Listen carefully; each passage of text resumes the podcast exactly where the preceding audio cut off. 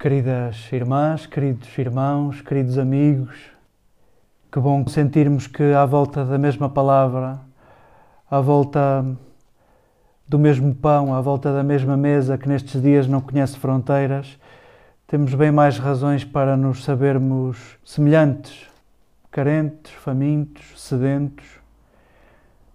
Talvez seja a fragilidade que nesta hora mais nos aproxima e deixemos que isso seja verdade. Isso é verdade desde a primeira hora. Jesus, que a tantos curou, não fechou as suas feridas. E no Evangelho que nos é servido hoje, novamente são ostentadas as feridas de Jesus. Em certa medida, tudo acontece na fragilidade. É na fragilidade que ele é reconhecido, é na fragilidade que ele é descoberto, e isso serve de verdade para o caminho dos discípulos de Jesus, para o nosso caminho é na fragilidade que o buscamos e é na fragilidade que o encontramos. Sintamo-nos, ainda que pelas ondas artesianas e pela fibra óptica, sintamo-nos uma comunidade de ressuscitados. É isso que, que acontece com os discípulos de Jesus que se juntam depois da morte dele. Eles que com a sua morte ficam despistados e vai cada um para o seu lado Sintamos-nos uma comunidade de gente erguida, de gente que foi erguida e de gente capaz de erguer. E é isso que significa a ressurreição. A certeza de que nada está suficientemente morto na nossa vida que não possa reerguer-se, que não possa voltar à vida. Nada está suficientemente perdido na tua vida que não possa ser reencontrado.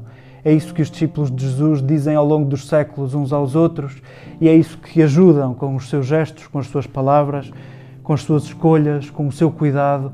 É isso que provam uns aos outros. A presença do Jesus ressuscitado nos nossos gestos de ressurreição, nas nossas escolhas de ressurreição, nas nossas palavras de ressurreição. Somos uma comunidade de ressuscitados, uma comunidade de erguidos e de erguedores e as leituras hoje são um hino a isso. Este que é conhecido como o Domingo de Tomé ou o Domingo da Misericórdia.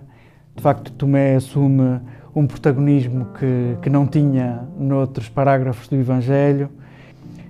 Sintamos-nos neste domingo uma comunidade de ressuscitados e com estas leituras sintamos que ninguém ressuscita sozinho Talvez seja esse o objetivo de João ao terminar o seu Evangelho. Nós lemos praticamente o último parágrafo do Evangelho de João e até percebíamos pelaquela última frase que João acaba de concluir o seu escrito.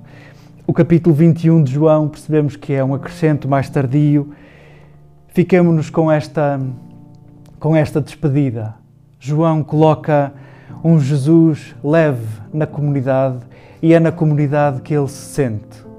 Em certa medida, Tomé queria o que todos queremos, quer uma, uma relação com Jesus pessoal, quer uma relação com Jesus sem mediação, quer uma relação com Jesus eu e ele.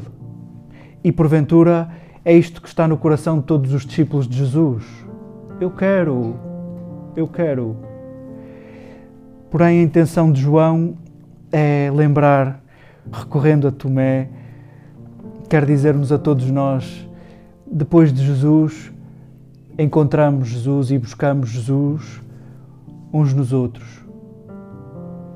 Amai-vos como eu vos amei foi o mapa que Jesus nos deixou para descobri-lo nos nossos laços, nas nossas relações, na comunidade.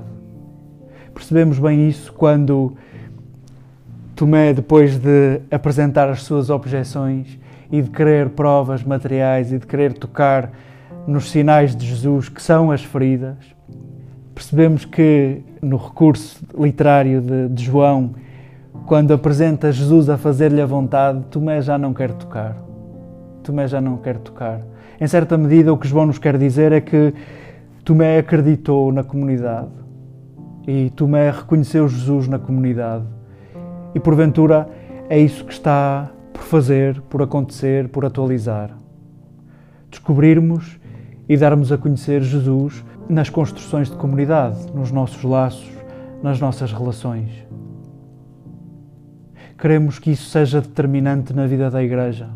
Ela que passa do medo às portas abertas, porque se sente habitada por Jesus e porque de repente percebe que a busca de Jesus e o encontro de Jesus se dá na relação e no cuidado uns pelos outros.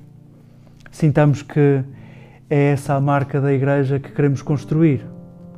Passar do medo às portas abertas.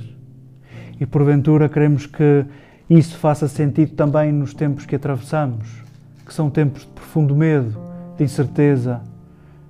Queremos recordar que o segredo para atravessarmos essa noite pode estar nos nossos laços, pode estar nos nossos gestos, nas nossas palavras, no nosso cuidado, de passarmos do medo às portas abertas.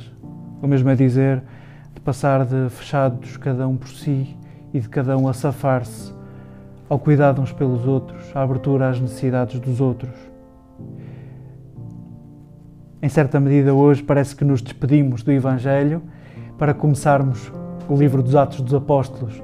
E, em certa medida, sim, o cristianismo conhece um segundo tempo. Depois de Jesus andar conosco, fica tudo nas nossas mãos. O que perdoares fica perdoado, o que não perdoares fica por perdoar.